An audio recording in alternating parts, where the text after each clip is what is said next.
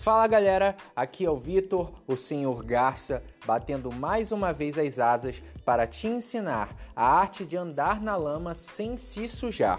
Então, se você gosta do nosso conteúdo, nos siga, curta, acompanhe o nosso perfil no Instagram e fique ligado que estaremos sempre trazendo novidades para vocês.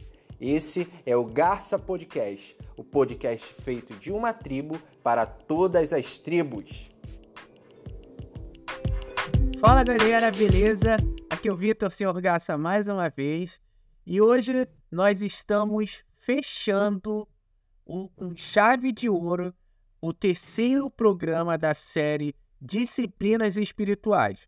Então, se você está aqui e ainda não escutou os dois anteriores, é, eu quero começar esse programa antes de falar qualquer coisa, te pedindo, volta no vídeo, ouve primeiro o que nós falamos sobre jejum, na verdade, anteriormente falamos sobre oração, e fecha com chave de ouro com esse programa que nós vamos falar sobre leitura bíblica. E o. Oração. Perdão, isso, exato. oração, oração. Leitura bíblica foi o anterior. Não, foi o primeiro, foi o primeiro. Eu, eu confundo Eu- o programa. O Guilherme, depois do jejum foi você que trouxe, e agora vamos falar sobre oração. Isso, isso, exato. E como vocês já estão escutando a voz aí do nosso ilustre convidado, eh, sem mais delongas, eu queria apresentar aí o meu grande amigo, Jonathan. Ele vai estar participando hoje, colaborando conosco. Se apresenta aí, John, por favor. Fala galera, um prazer estar aqui, é um prazer aí estar falando com vocês um pouco sobre esse assunto tão importante que é oração, né? É o essencial. E eu sou o Jonathan, sou casado com a Karina, eh, sou missionário aqui numa organização chamada Instituto Sonho na Cracolândia, onde eu também moro, na Cracolândia. E estamos aqui na área de missões urbanas, trabalhando aqui ah, com crianças e pessoas em situação de rua, alguns refugiados também, ah, e servindo a nossa igreja local. Conheci o Vitor lá Jucom, Jucom Carioca, uma escola de missões de férias, e desde então estamos em contato aí, e muito feliz por estar aqui no Garça Podcast. Amém, amém. Nós estamos felizes pela sua presença, meu amigo. Mas antes de nós adentrarmos diretamente no quesito oração, é, eu queria só enfatizar, trazer mais uma vez, o bolo do que necessariamente seriam disciplinas espirituais. O pessoal já está cansado de me ouvir, John. É, fala- você pode, por favor, falar no seu ponto de vista o que são e qual é a função de uma disciplina ou das disciplinas espirituais, na sua visão?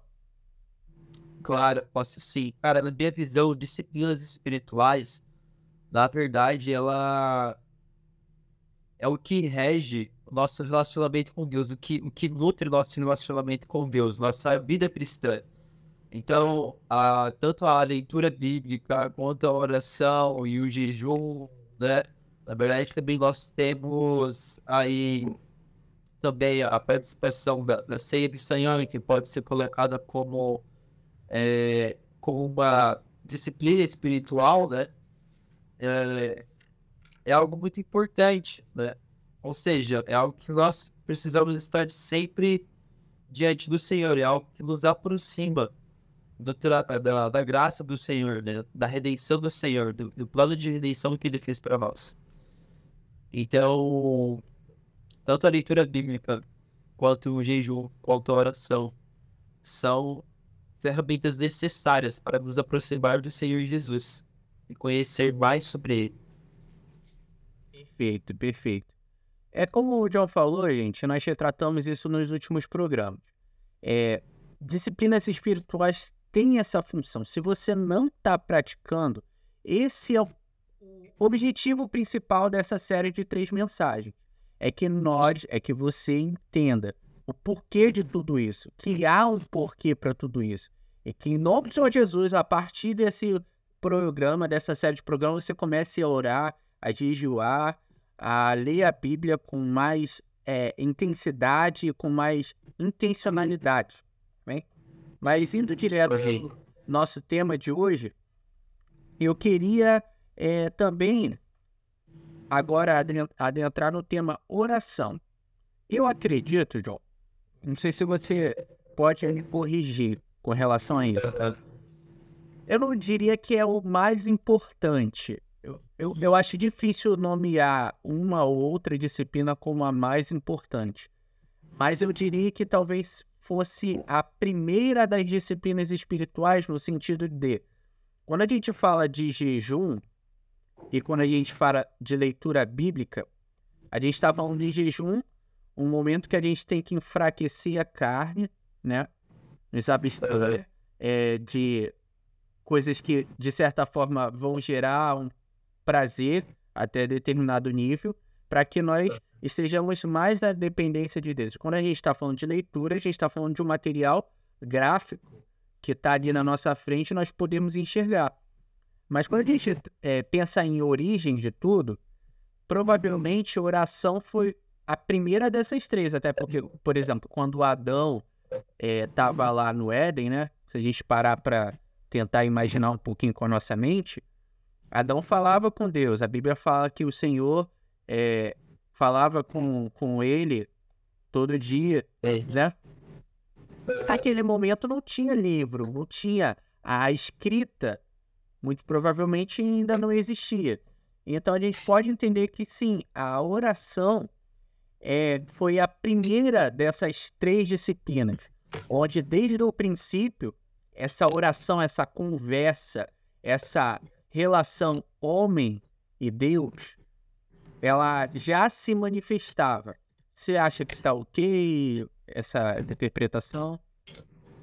Cara, eu acho que tá ok, mas assim, é, na verdade, olha lá, vamos lá. João 1 fala: No princípio era o Verbo, the beginning was the Word, and the Word was the Word was. No princípio era o Verbo, o Verbo estava com Deus e o Verbo era Deus. Ou seja, o Senhor era o Verbo, certo? Então, é, Deus, ele, ele faz toda a criação, e depois ele fala assim, e o mesmo estava com Deus. É, eu memorizei esse, esse, essa passagem em inglês, mas é... Uh, the same was the beginning with God. O mesmo estava no começo com Deus. Aí depois ele fala que todas as coisas foram feitas através dele. Ou seja, todas as coisas foram feitas através da palavra do Senhor. Quando Adão ele abre os olhos, depois que ele recebe ali o fôlego do Senhor, que é algo muito interessante, que é a questão do. Quando fala em Gênesis 1, que o Espírito de Deus pairava sobre as águas, a palavra em hebraico ali é ruar. Ruar. Ruar. Tem uma, uma pegada na garganta que significa é, é Espírito de Deus. E aí Deus ele sopra Adão com o Espírito de Deus e quando ele abre os olhos, o que, que ele vê? Desculpa, repete, por favor.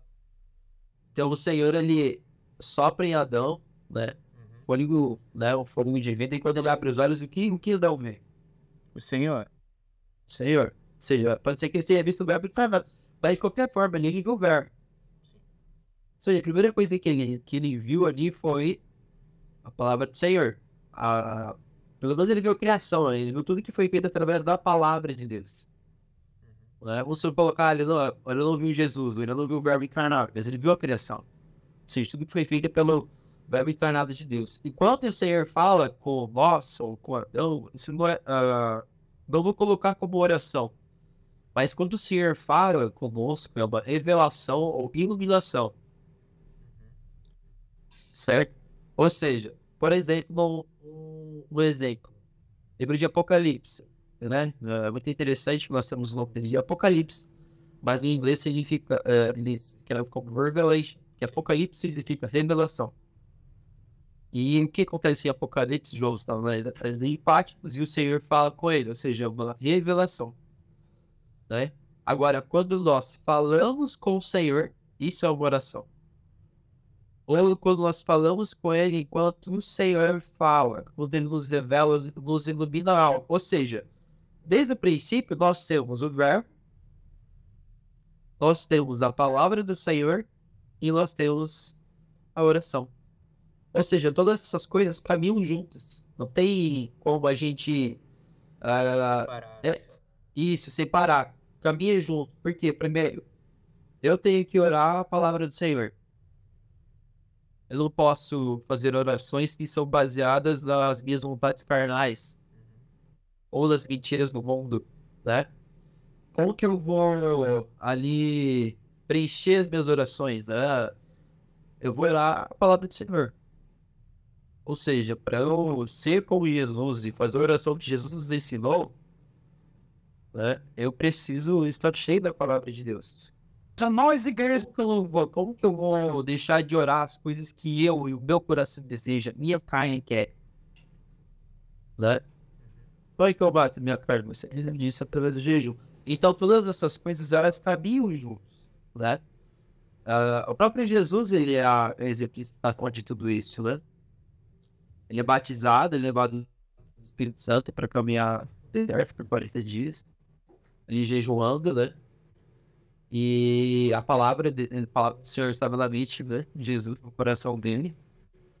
Então ele tem ali o jejum, tem a palavra e tem oração. Interessante isso. Sim. Então a gente poderia dizer que a origem da oração foi no período ali do Éden, biblicamente falando? Sim, sim. Podemos dizer. Acho que tá pelo menos profundo nisso, mas sim. Uh, não sei especificamente dizer, olha, aqui nesse lugar foi quando tudo isso iniciou, oração e tal. Mas, sim, com certeza. Que aí quando o homem do Senhor vinha todos os dias da viração do dia para falar com o homem, né? Sim, sim. É porque quando a gente pega é, para entender um pouco do que se trata de oração, por exemplo. É, no...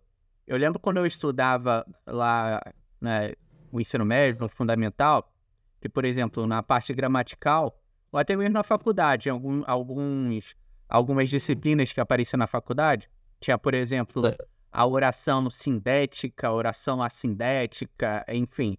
E esses termos, eles eram interessantes que eles tratavam o, o tema oração, no contexto da literário, o contexto gramatical ali, ele expressa uma conversa dentro do texto, né? Do talvez eu, eu, posso talvez estar falando alguma coisa aqui fora do termo técnico, mas é como se o, o, o interlocutor, né?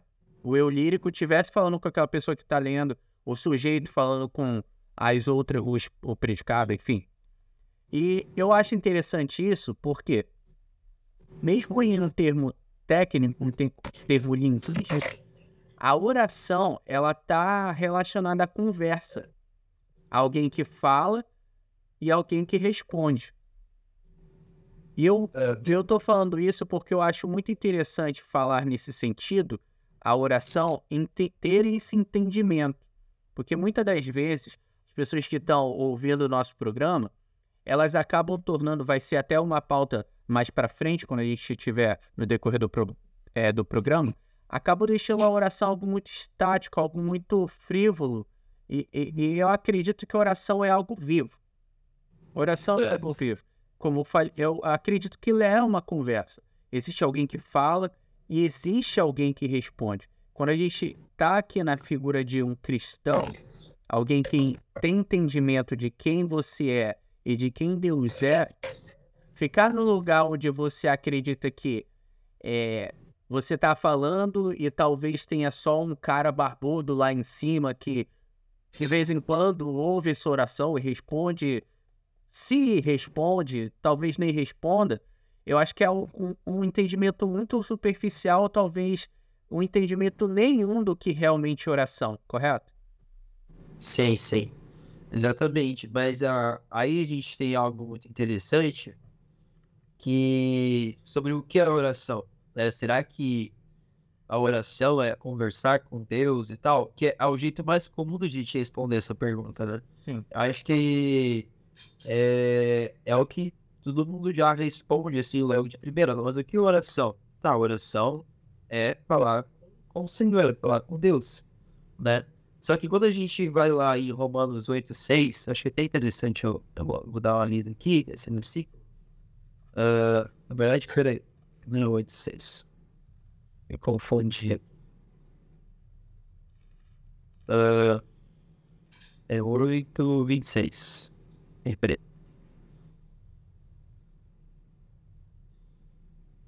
Aqui. Bom, está falando é da intercessão do espírito, né? Sim. Uh, da mesma maneira, também o espírito nos ajuda em nossa fraqueza, porque não sabemos orar como convém. Mas o próprio espírito intercede por nós com gemidos inexprimíveis. E aquele que sonda os corações sabe qual é a mente do Espírito, porque intercede pelos santos de acordo com a vontade de Deus. Aí, ah, essa questão, uh, o John Piper ele fala algo interessante sobre que é oração.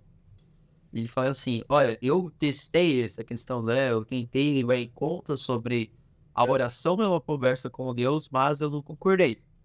Ele disse por quê? O que o, que o John Piper né, falou? Eu concordei, achei muito legal o que o John Piper falou. Que ele fala assim: Então o que é a oração do John Piper? Aí ele, ele responde da seguinte maneira: A oração é transmitir intencionalmente uma mensagem a Deus. Por quê? Porque, cara, a oração. Porque é, você transmitir e transmitir uma mensagem a Deus. Porque nem sempre uma oração ela tem palavras, Sim. Sim. né? E aqui fala, tipo assim, ó, Espírito intercede por nós com gemidos inexprimíveis. Ou seja, às vezes nós não temos, cara, a gente não tem a força de falar nada. A gente tá tão quebrado, tão assim, que a única coisa que a gente tem são lágrimas e choros, sabe? E gemidos. Ou às vezes nós chegamos diante do Senhor e a gente só fica quieto. Sabe? Por exemplo, alguém que tá passando por uma depressão profunda ou coisa do tipo, ó, está sendo muito difícil, velho, eu já passei por isso. E mesmo eu não conseguindo falar, não tendo forças para falar, eu sabia que o Espírito Santo, ele estava intercedendo por mim. Ele estava sendo esse mediador ao Deus Pai, sabe? Porque ele nos ajuda em nossa fraqueza. Nós não sabemos como orar como convém. E ele sonda os corações e sabe qual é a mente do Espírito, né? Que a gente sabe, tipo, sobre o Espírito Santo.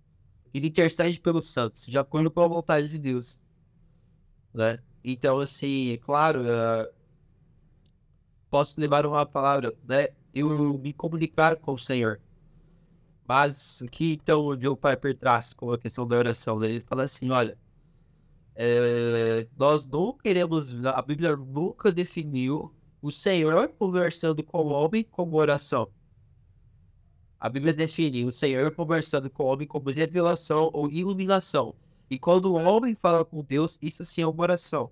Até mesmo porque quando, quando os discípulos perguntam a Jesus, "No- ensina-nos a orar, como devemos orar, o que ele faz, é como ele, não- ele não traz ali né, a, a palavra do Senhor ao homem, mas o homem se dirigindo a Deus. E tem um, tem um, um exemplo muito legal sobre isso, que tá lá em Isaías 6. Ah, é muito interessante, né? Ah, eu vou ler aqui rapidinho. Posso ler? Pode, pode. No ano da morte do rei Uzias, eu vi o Senhor, assentado sobre um alto e sublime, sublime trono, e as abas de suas vestes enchiam o templo. Serafins estavam por cima dele, cada um tinha seis asas, com duas cobriam o rosto, com duas, com, duas cobriam os pés, e com duas voava, e clamavam para os outros, dizendo, Santo, Santo, Santo é o Senhor dos exércitos, toda a terra está cheia da sua glória.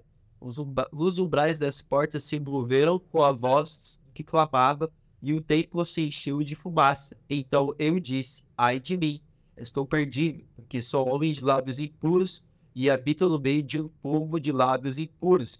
E os meus olhos viram o Rei, o Senhor dos Exércitos. Então um dos serafins voou para mim, trazendo na mão uma brasa viva que havia tirado do altar com uma pinça, com a brasa tocou a minha boca e disse. Eis que esta brasa tocou os seus lábios, a sua iniquidade foi tirada, o seu pecado perdoado. Depois disso, ouvi a voz do Senhor, que dizia: A quem enviarei?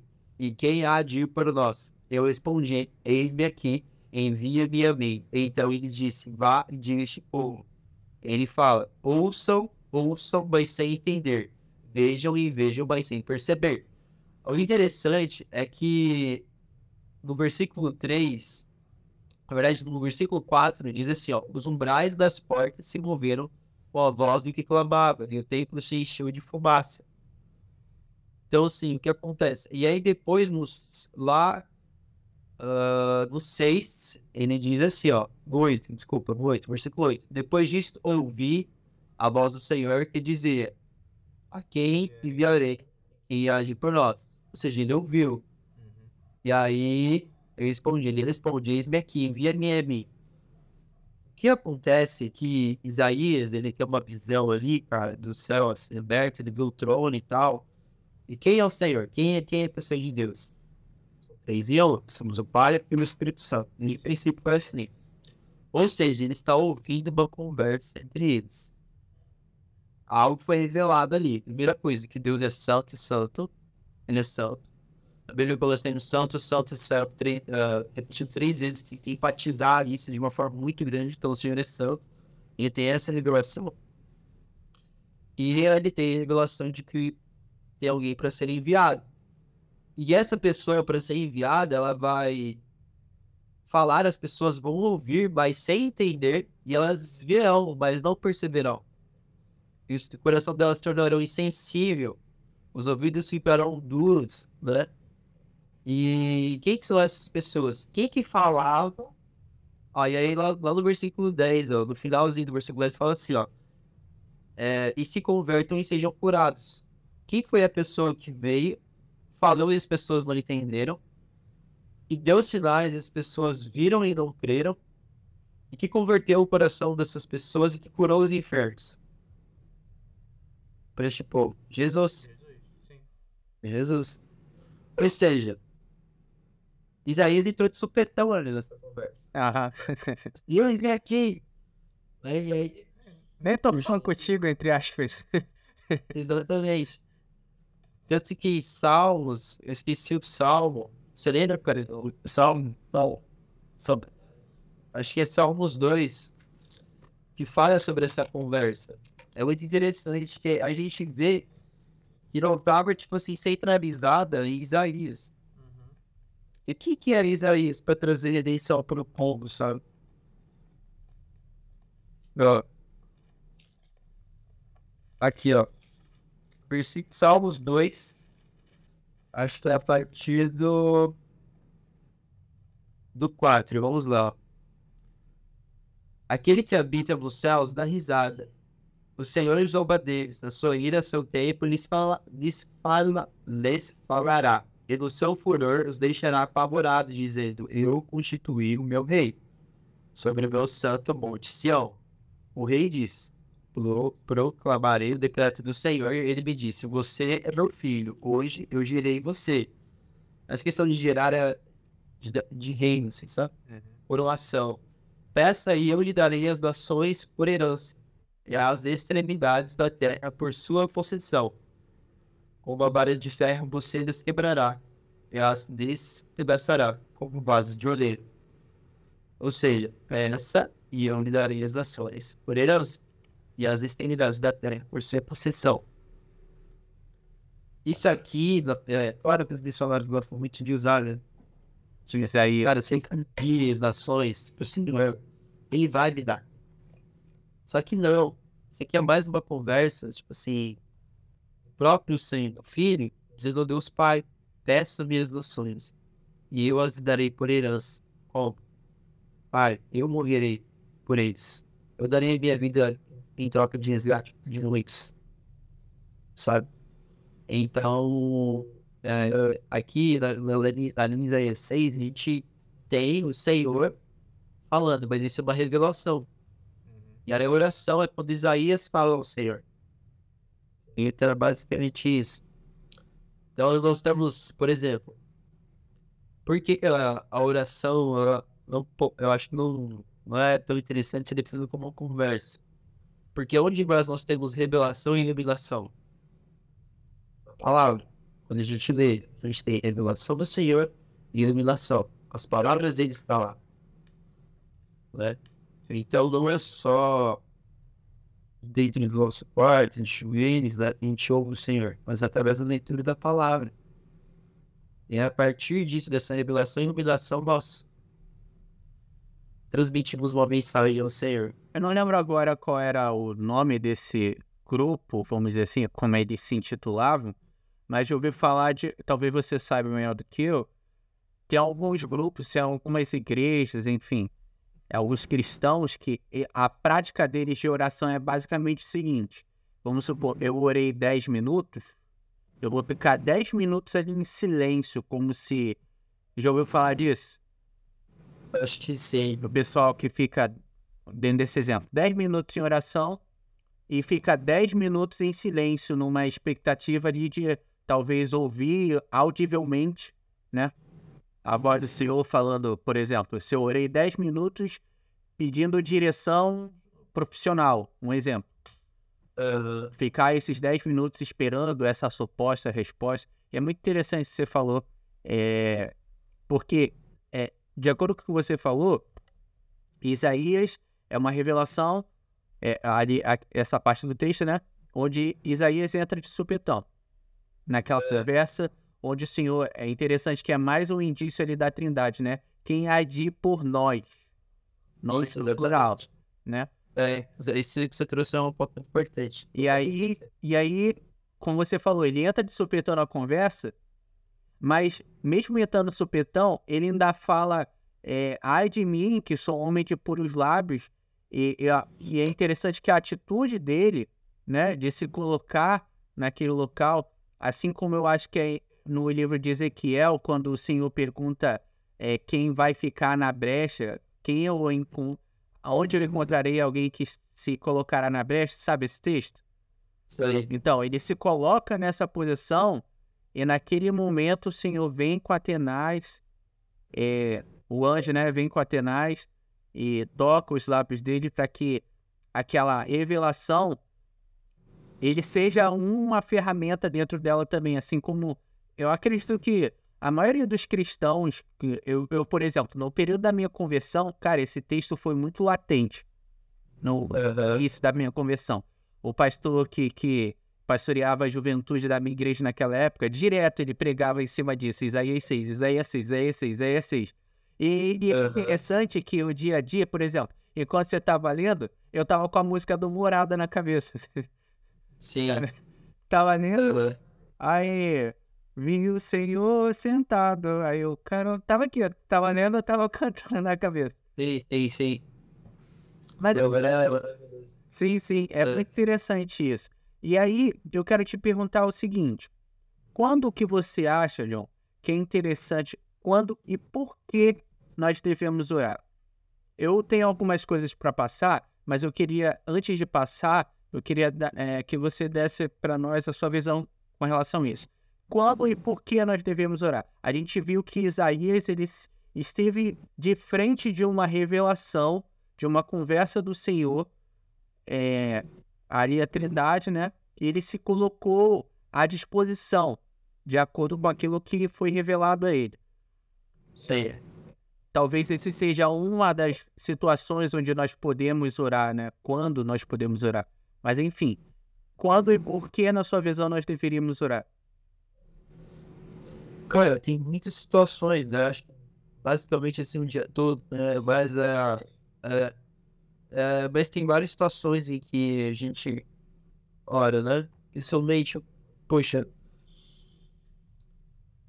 quando você acorda, sabe? Tipo assim, entregar o seu dia ao Senhor, na verdade ali. Acho que isso é, é um, é um passo muito interessante, sabe? A gente acordar e ter a, a nossa relembrarmos a nós mesmos de que nós estamos, que o Senhor está conosco todo o dia. Sim.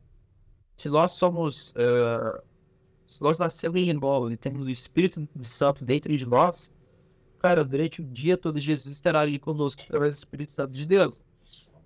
Então, nós, ao, ao acordarmos, sabe, a todo momento que a gente fazer algo, eh, a gente está sempre em comunhão com Jesus Cristo. Por quê? Cara, isso é algo assim muito como pego, sabe, às vezes. Muitas das vezes nós vivemos a nossa vida como se Jesus estivesse morto. Como se Jesus ele estivesse, tipo assim, parado dois mil anos atrás. Só que Jesus, ele, quando a gente lê os evangelhos e quando ele vem aqui, até o, o, o livro de Atos dos Apóstolos, né, que gosta de chamar de Atos do Espírito Santo, é, Jesus ele caminhava, ele conversava, ele direcionava seus discípulos. Ele perguntava, tipo, "Cara, como você está? Não tenha medo. vá para tal lugar, faça tal coisa. Então, assim, Jesus, cara, ele continua o mesmo, sabe? Ele continua se assentando conosco. Ele continua, tipo assim, dizendo pra ela, tipo, como disse pra Zaqueu, cara, vai pra sua casa, come tudo que hoje eu estarei contigo, né? Hoje estarei contigo. Então, a todo momento, por exemplo, quando estamos passando por tentações, momentos difíceis, momentos de alegria, é, momentos de angústias, né? De vitórias, cara, assim. E por que orar? Porque Cristo vive, Cristo está em nós. E nós fomos chamados para conhecermos a Deus, sabe? Para nos relacionarmos com Ele. Porque a vida eterna já está disponível para nós aqui, que é conhecer Jesus Cristo. Aí, tipo, essa é a grande razão, sabe? Tipo assim, não é vivermos a vida para termos relacionamento com Cristo quando Ele voltar. Não, é conversarmos com Ele. Até termos relacionamento com Ele. Até porque em uh, no livro de Apocalipse tem. Deixa eu só encontrar aqui, cara.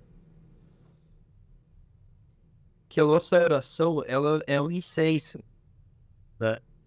E por quê? Olha, vamos lá. No Velho Testamento, nós tínhamos ali Ser veio, né? Libertou o povo do Egito e tal. Tá aí Apocalipse 103, né? Que é o vou ler libertou o povo do Egito, aí ele se revela ao povo, se revela primeiro Moisés, revela Arão, revela o povo, liberta o povo. Para quê? Para ter comunhão com eles, para ele estar no meio do povo, né? E aí depois nós temos o, o tabernáculo, que é onde o povo ia entrar com Deus, fazer sacrifícios ao Senhor e tal e tudo mais. Mas aí, cara, lá no final do, do, do Velho Testamento, se eu não estou enganado, qual que é o versículo que fala a glória da segunda carne será maior que a primeira? Quando ele fala que a glória da segunda carne será maior que a primeira, ele não está falando que, tipo assim, ah, foi lá, é, foi o segundo tabernáculo que eles construíram, né? Até porque no segundo tabernáculo, quando eles construíram, quando os velhos que voltaram do exílio babilônico olharam para aquele tabernáculo, eles prantearam, choraram. Tipo assim, por quê? não era a, a, glória da primeira casa. Mas quem era a glória da segunda casa? Jesus. Jesus ele vem como esse tempo, né? 2.0, né? onde o Senhor mora dentro dele em todo momento. E aí, através do que ele fez na cruz, através do sangue dele, hoje nós temos o Espírito Santo que mora, que habita dentro de nós. Somos pequenos cristos, somos templo do Senhor. Então, hoje nós podemos oferecer incenso ao Senhor através de nossas orações. Uh, lá em Apocalipse 113, fala assim: Veio outro anjo e ficou em pé junto ao altar, com um incensário de ouro. Ele foi dado o incenso para oferecê-lo com as orações de todos os santos sobre o altar de ouro que está diante do trono. E da mão do anjo subiu a presença de Deus a fumaça do incenso com as orações dos santos, ou seja, as nossas orações. Então o anjo pegou o incensário, encheu do, encheu do fogo do altar e o atirou à terra, e houve trovões, vozes, relâmpagos e terremotos. Ou seja, as nossas orações sobem como incenso ao Senhor.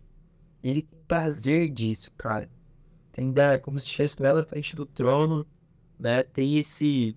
Uh, esse lugar que armazena esse incenso e tipo, isso é agradável ao Senhor. Todas as orações dos santos está lá. Vai chegar um momento em que essas orações, tipo assim, esse incensário estará cheio. E aí, quando vem o grande dia do Senhor, sabe? Então, as nossas orações fazem parte da vontade de Deus, né? E, assim, até o próprio Jesus, cara, ele, ele ora, sabe, ali antes de, de entregar o seu espírito, antes de ser crucificado. Ele é fortalecido pelo, pelo próprio Deus, sabe? Então, assim, oração é um chamado para todos. É um chamado para todos.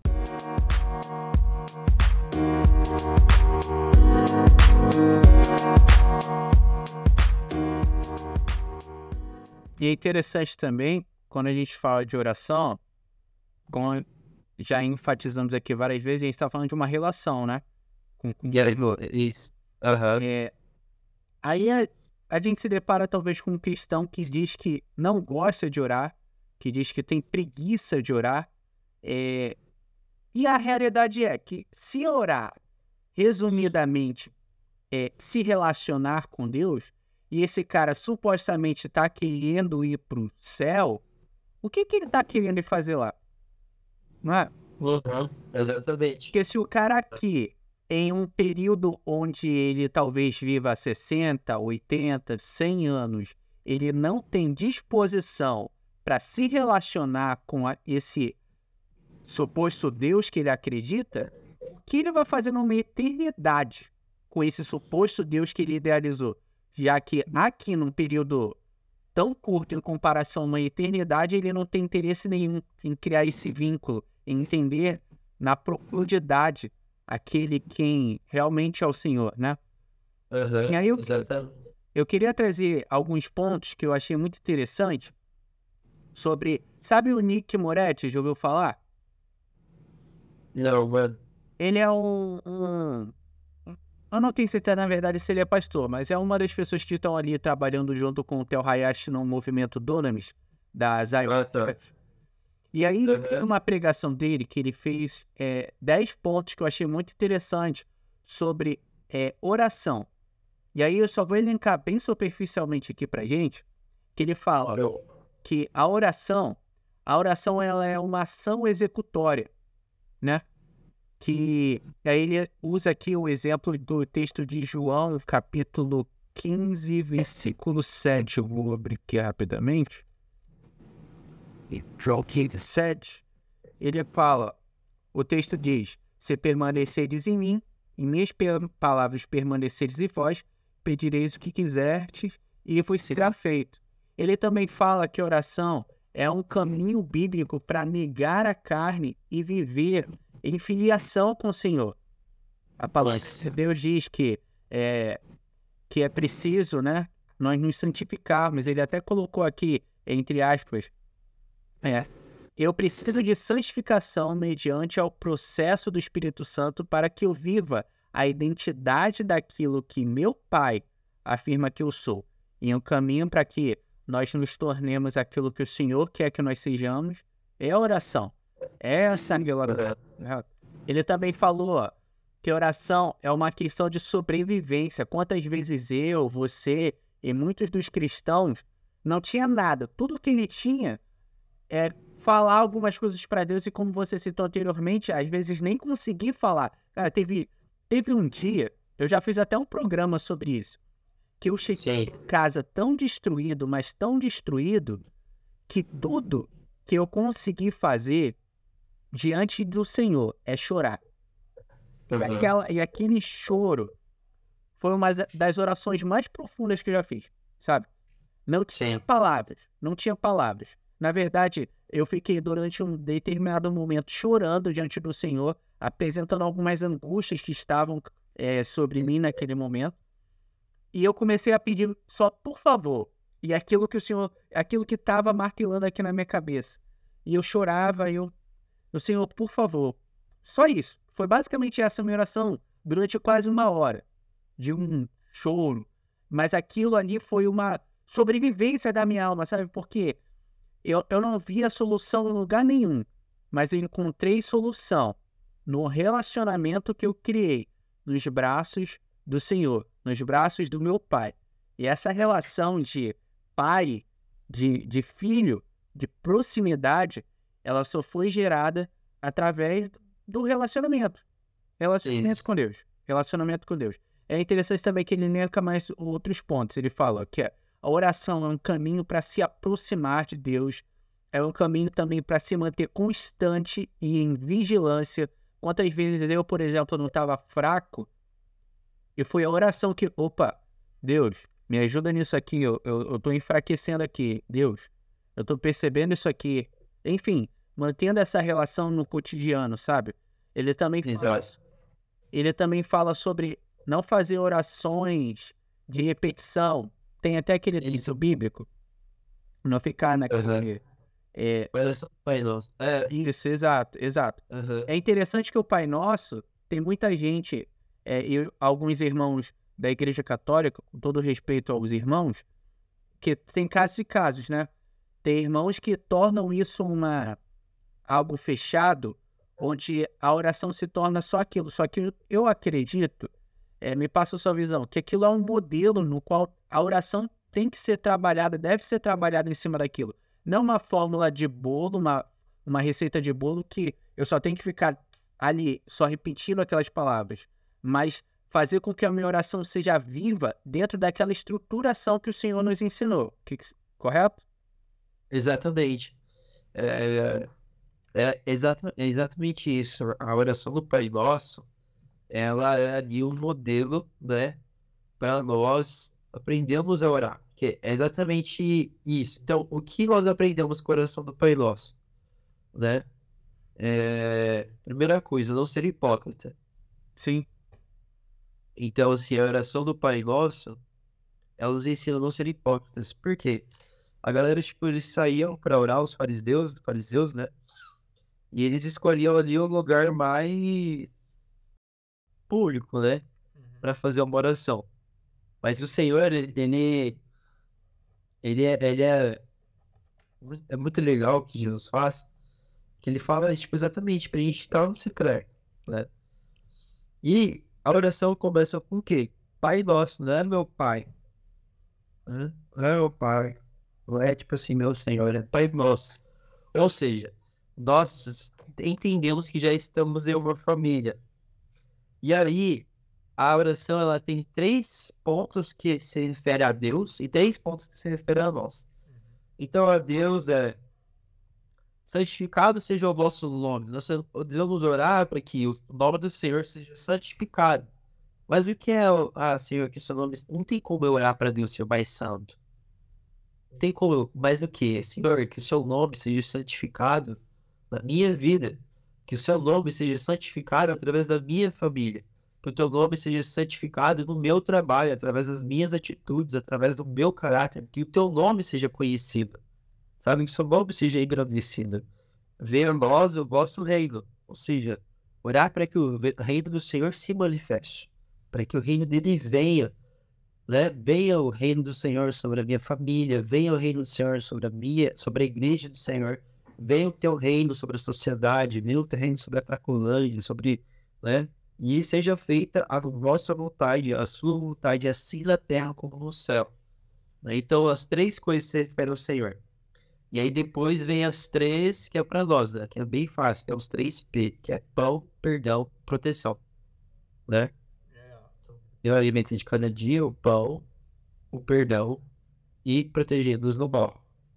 né? Então são os três P's, pão, perdão e proteção. É, Isso é o que a gente pode ter na oração. Mas ele fala, não faça de vãs repetições, né? Os judeus, eles oravam três vezes ao dia faziam repetições, faziam orações de Ezequiel, orações de Isaías, eles sabiam tudo isso. né? E exatamente isso que você trouxe é muito interessante, que é um, um modelo, né? Sim. E aí, sabe essa questão que você disse sobre sobrevivência? Você compartilhou uma, uma experiência sua, eu lembrei de uma vez quando eu estava na Índia, e eu tava tipo, do outro lado, assim, do, do, do um extremo do país, eu tinha que atravessar pro outro. né? Eu ia fazer uma escola de. País escola grande lá, né? Gigante. Mano, pensa num país grande, velho. Eu fiz uma viagem de três dias de trem, sozinho. Aí, irmão, eu tava com o meu chip indiano que uma, uma missionária tinha comprado pra mim. E aí eu falei, tô com internet, no Google Maps, tradutor e tal. Eu tava no estado falando bem gaire, não falava nem inglês nem hindi. É, e aí, faltando, tipo assim, 10 minutos pra eu sair lá da, da base missionária, ela falou assim: Olha, me devolve o chip, né? Porque tá no meu nome e tal. Eu falei: Como assim eu vou te devolver o chip? Como que eu vou atravessar o país sozinho, sem falar a língua? E como que eu. tipo, Como que eu vou saber qual que eu tenho que eu apelar? Porque no meu ticket lá, na minha passagem, tava tudo em um alfabeto que eu nunca tinha visto na minha vida, cara. Eu falei: Como, como que eu vou encontrar o lugar onde eu vou lá em Mumbai? Era tipo assim, eu tô saindo de São Paulo pra ir pro Acre, sabe? Basicamente. E aí, ela falou assim, não sei. Aí eu só tive tempo de ligar pra, pra missionária que é me recebeu do lado do país e falou assim, olha, eu não tenho tempo pra te explicar, mas eu tô saindo daqui. Eu só preciso do endereço, eu tô sem internet, eu não tenho como conversar com você e, tipo assim, dá o endereço que eu vou chegar aí, não sei quando, mas daqui uns três dias eu chego. Aí ela só, tipo, deu tempo dela, tipo, falar, tipo, meu Deus, e passar o endereço, eu anotei no caderno. E aí chegou o tuk-tuk e eu fiquei desesperado. Desesperado. E aí eu no tuk-tuk, indo pro... Tuk-tuk é aquela, aquela bicicleta com, com lugar pra sentar atrás? É, exatamente. E aí eu tremendo, cara, de medo, assim, desesperado. E aí eu falei, o que que eu vou fazer, mano? Eu não vou conseguir pegar esse trem. Eu olhava pro, pro, pra parada lá, pro ticket, é, passagem, não entendia, não tinha nem número, velho. Até os números, tipo assim, pra eu ver plataforma, não tinha nada, nada. É tudo no alfabeto deles. E aí eu fazer uma oração. Eu falei, Senhor Jesus, não tem por que eu ter medo. Teu Espírito Santo tá comigo. E eu sei que teu Espírito Santo pode me guiar daqui até lá. Em nome de Jesus, me guia. Amém. Meu irmão, deu uma paz, velho. Parecia que eu tava na minha casa. Na minha cidade. Que calmo, velho. Calmo, calmo. E aí eu entrei na estação de trem. E eu perguntei para as pessoas qual era a plataforma. Ninguém sabia falar. Acho que ninguém falava inglês. Né? Basicamente não falavam. E aí eu fui andando pela estação. E eu lembro que eu passava por várias salas. Várias salas de espera. Lotado, lotado, lotado. País muito populoso, né? Muito populoso. E cada sala tinha uma placa, mas eu não sabia o que estava escrito lá. E aí teve uma placa, tinha um cara na frente, o Espírito Santo falou assim pra mim, é essa aqui. Aí eu entrei, mostrei a, o meu, minha passagem pro cara, eu falei assim, tipo, acenou com a cabeça que era aquela, eu entrei. Tipo assim, tinha 100 pessoas na sala de espera. Toda, a todo minuto parava um trem, a mulher falava alguma coisa lá. Em bengalho. Não entendia nada. Nada.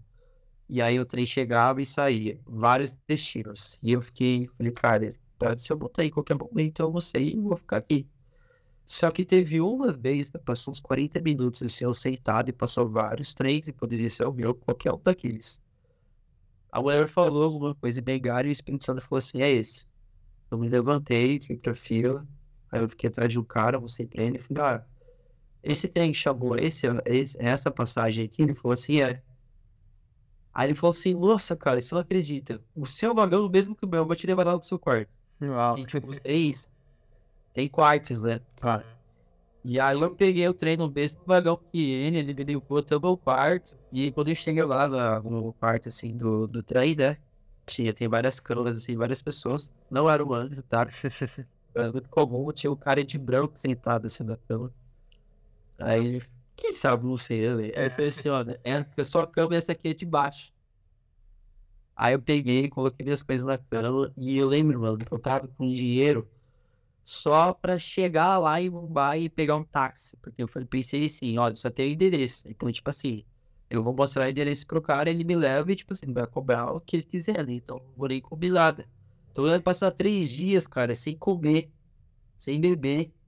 Eu, e aí, né? E aí, esse cara, mano, sabe o que ele fez? Ele pagou tudo pra mim, mano. Mesmo ele sendo hindu, ele era sacerdote do templo hinduísta, ele pagou tudo pra mim, me alimentou. E aí ele falou assim, eu era cristão? sabia. Evangelizei ele, falei de Jesus e tal. Foi doideira. E aí eu falei assim, ele falou, pra onde você tá indo? Eu mostrei o endereço pra ele, ele falou assim, cara, tem um amigo meu nesse trem, que ele tá indo pra lá. Só que ele vai parar uma estação antes de onde você vai descer. Falei, mentira, ué. Aí ele apresentou para amigo dele. O amigo dele, tipo assim, ele, na hora que chegou lá em Mumbai, ele me levou pra estação, tipo assim, de metrô, da estação de trem, que era tipo de viagem, lá tem pra estação de metrô. Ele falou, ó, você vai descer em tal estação. E quando você descer nessa estação, você vai ter vários tuk-tuk pela frente, você fala o endereço pra ele, ele vai te levar lá. Aí desci, peguei o metrô, peguei o tuk-tuk de novo. Na hora que eu cheguei no prédio, mano, da... Era 10 horas da noite, 10 mil, 11 horas. Na hora que eu cheguei na frente do prédio, abri o elevador e veio o, veio o Rohit, lembra até hoje. Não, da rua. O nome dele era da rua Rohit. Ah, uma coisa assim, Rohit. O veio. Aí eu falei assim, você é o brasileiro? Que veio aqui? Eu falei, é. Como que ele sabia? Eu não tinha nem celular para avisar, mano. Na hora que eu cheguei no... Lá no portão ele apareceu, mano. E aí eu entrei, tipo assim, cara, várias vezes. Então, tipo assim, eu fui guiado pelo Espírito Santo, tipo, literalmente, então é questão de sobrevivência também. Principalmente pro, pro ouvinte aí que tem alguma. que queima essa questão de missões e tal. No campo missionário, a voz do Espírito Santo ela sobrevivência. Às vezes é tudo que a pessoa vai ter, né? É tudo que a gente. Como foi o caso. Então é tudo que a gente tem quando o Espírito Santo nos, nos revela algo sobre, tipo, essa pessoa que está planejando algo contra o seu mal, tipo, nos revela várias vezes, várias situações. Então, e também no dia a dia, não só no campo missionário, mas no dia a dia, né? É, e, e é isso. Eu tenho testemunho. E tem vários outros testemunhos também. É, depois a gente, a gente faz um programa só das suas experiências transculturais. É, essa questão de ouvir a voz do Senhor é, é muito importante.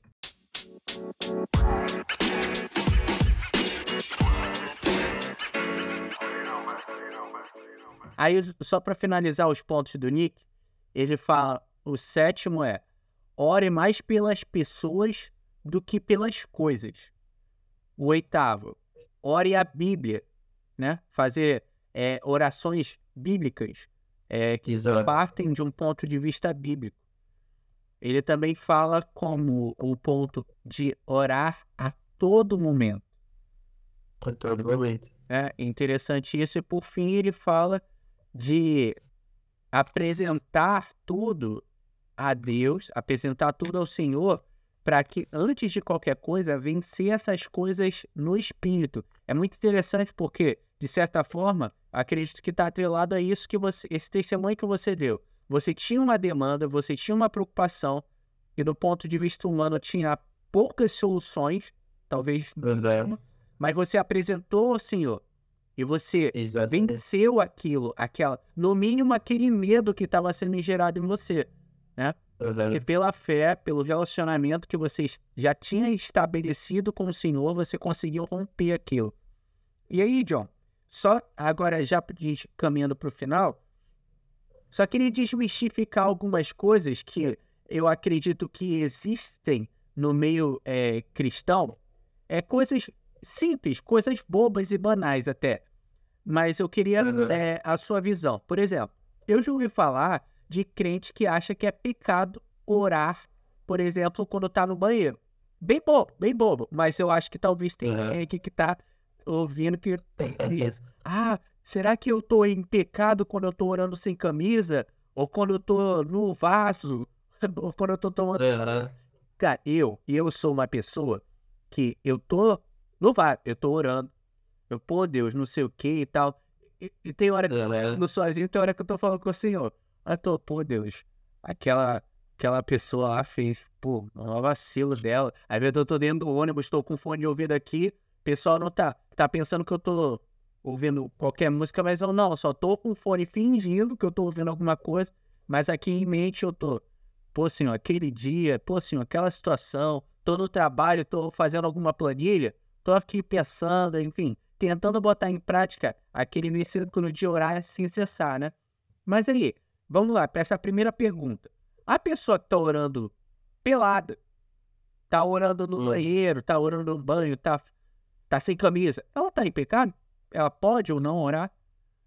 Olha, deve orar, acho que é um dos momentos mais importantes, na verdade. ali.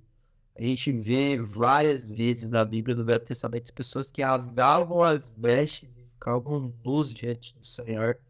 Daí oravam até, tipo assim, pra mostrar toda a minha nudez dele. Foi ele que fez tudo. Até porque, quando o Senhor nos criou, ele nos formou com barra, ele tocou em tudo, todo o nosso corpo. Então, tudo que você tem no seu corpo, o Senhor moldou com as próprias mãos.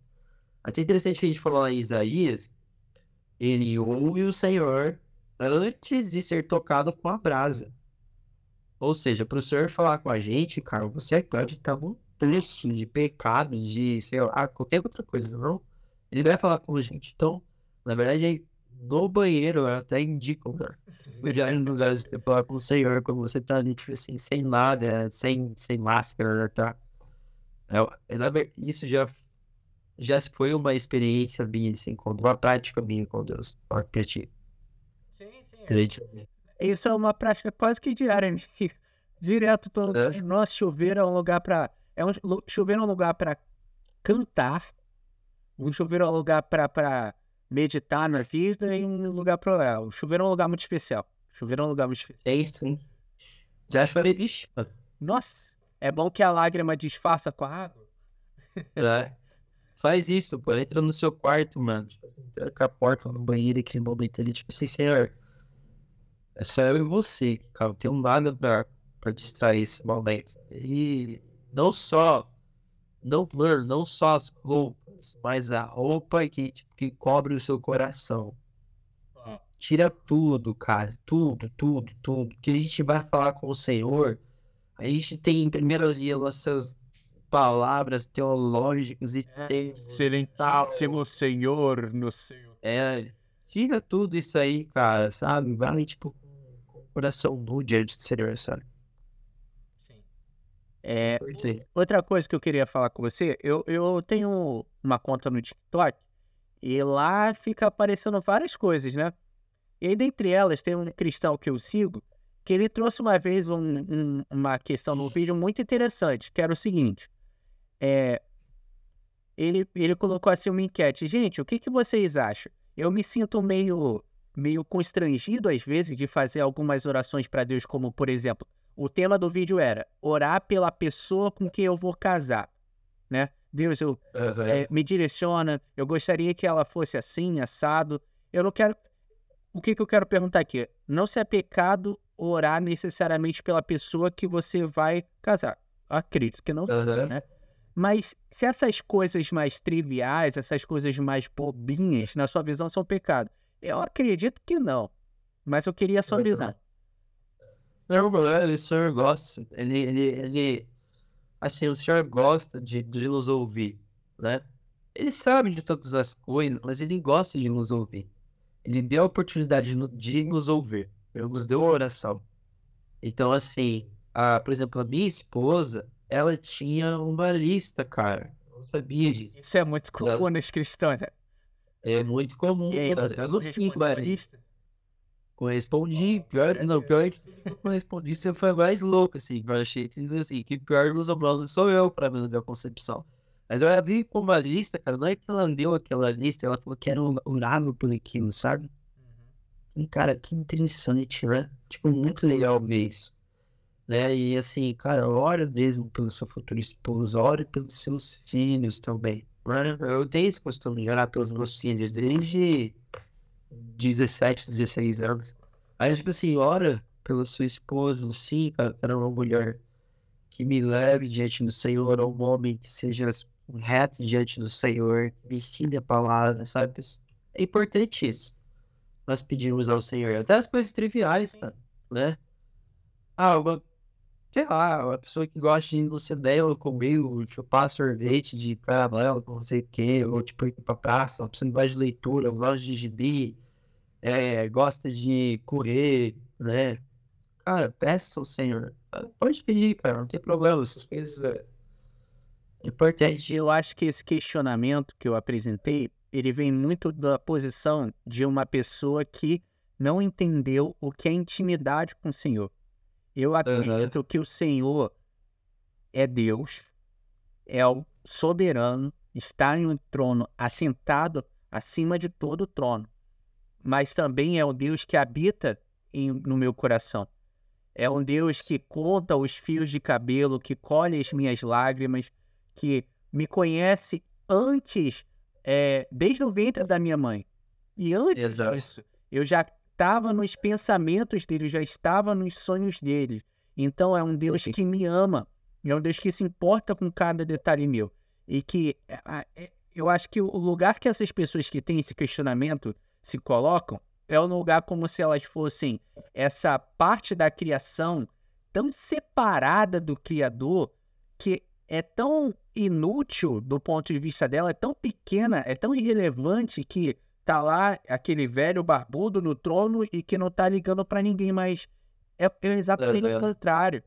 Exatamente o contrário, sabe? O Senhor, eu acredito, eu- eu, não acho que as nossas orações, elas têm que ser só trivialidade. Obviamente não. Nós temos que buscar o Senhor, buscar os anseios co- do coração do Senhor, né? Buscar é, suprir, fazer com que aquela oração onde que diz que o Senhor veria o fruto do penoso trabalho e se alegraria, que ela se cumpra na nossa vida. Mas Aham. a sua vida também faz parte disso. Você é um indivíduo que é amado também pelo Senhor. Entender essa sua Exato. particularidade e que o Senhor se importa com as suas particularidades, as suas individualidades, é essencial para você sair da figura somente de servo, mas entender a sua postura de filho. Isso. É, exatamente. Isso é uma verdade, né? A gente entender que somos filhos, cara, e, que ele se importa com as particularidades também. Né? Entender claro que, tipo assim, poxa, tô lá, 17 anos solteiro, e aí vê uma mulher, um homem saindo da nossa vida e tal. Tipo, ah, mas esse cara não, ou essa mulher não tá de acordo com tal ponto, tem que ser assim e tal.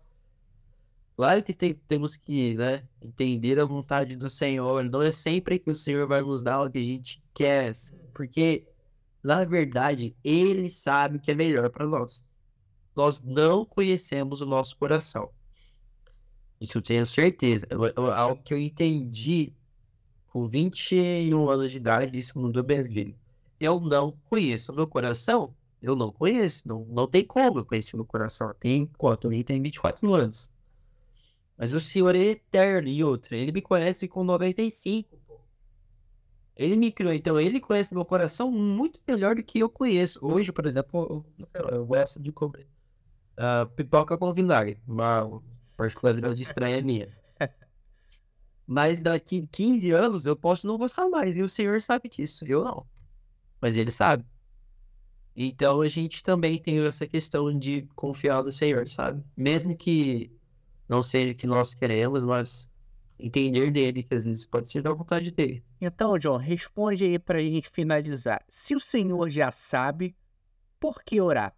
Para que falar algo para alguém que já tem onisciência? Já sabe o que eu vou falar e já sabe antes de eu pensar.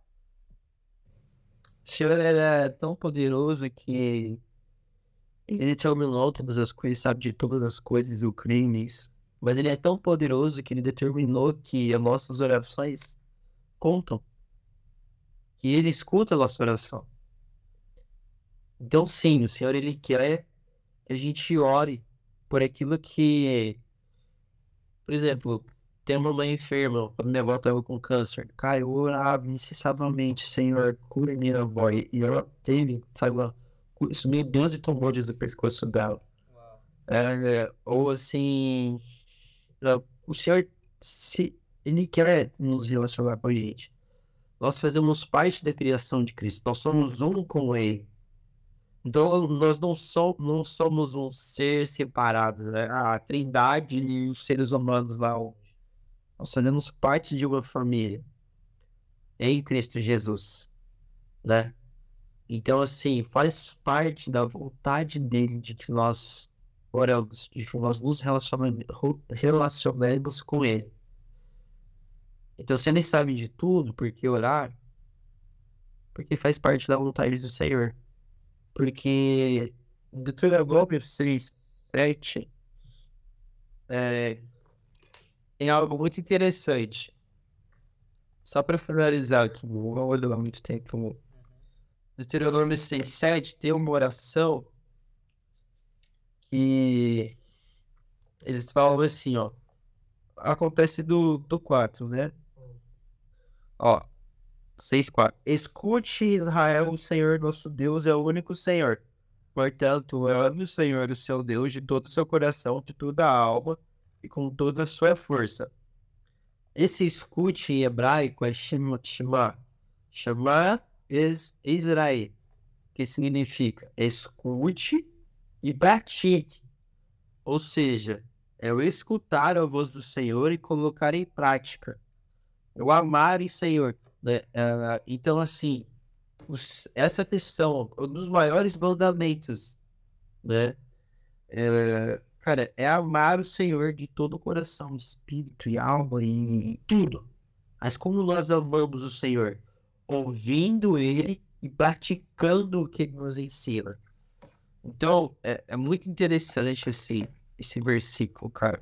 Interessante mesmo, que é ouvir o Senhor e praticar o que Ele faz, né? E aí também tem, ó, para responder, é melhor, Daniel 10. Aí vai responder aqui, ó. Daniel 10, vamos responder com a palavra, esse é melhor jeito, né? 10, 12. Olha, vamos lá, Daniel, hein? Cara, esse aqui é lindo, lindo, lindo, lindo, lindo. Então ele me disse. Essa frase aqui, alguém da Bíblia muito famoso repete ainda assim. Então ele me disse: Não tenha medo, Daniel, porque as suas palavras foram ouvidas desde o primeiro dia em que você dispôs o coração a compreender e a se humilhar na presença de, do seu Deus. Foi por causa dessas suas palavras que eu vim. Mano, isso aqui é. Isso aqui é maravilhoso, mano.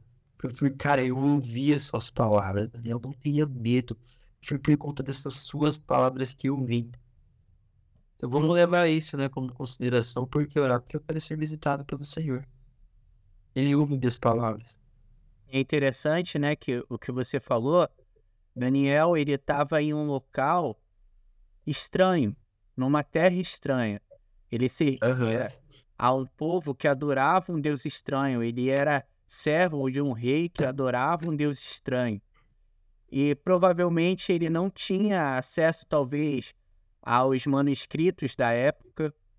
É, provavelmente tudo que ele tinha era o local de intimidade que ele tinha com o Senhor, onde ele dobrava os joelhos e falava e suplicava ao Pai.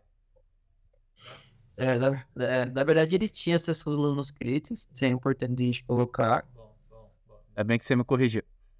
É, ele tinha acesso aos manuscritos, mas é porque o rei daquela época, ele veio de que o Deus de Israel é muito maior que os deuses da Babilônia. Mas eles então, preservaram os manuscritos naquela época do... Sim, até porque quando eles voltam da, dos 70 anos do exílio babilônico, é, eles voltam com... Pera, eu vou aqui, ó. É um nome bem diferente que, eu, que fugiu da minha mente. Primeiro eles voltam com o Zerubabel. Zerubabel. Ah, sim. Zerubabel. E aí a gente tem também Esdras, tem Neemias e esses caras aí, né? E aí, uh, Esdras, por exemplo, ele era o cara que tá, participou do exílio babilônico. E aí, quando ele volta, ele traz essa. Ele era o cara que se dedicou a estudar a palavra de Deus. Estava em Esdras 7,10. Vê. Vê se você acha aí, mano. Esdras 7,10. Ableton falando que. Deixa eu sei isso mesmo. The following anywhere. I just knew that. Não achei.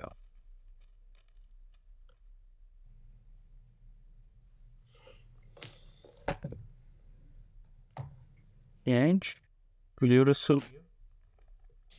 Não, acontece. O ano contra aqui. Uh, achei.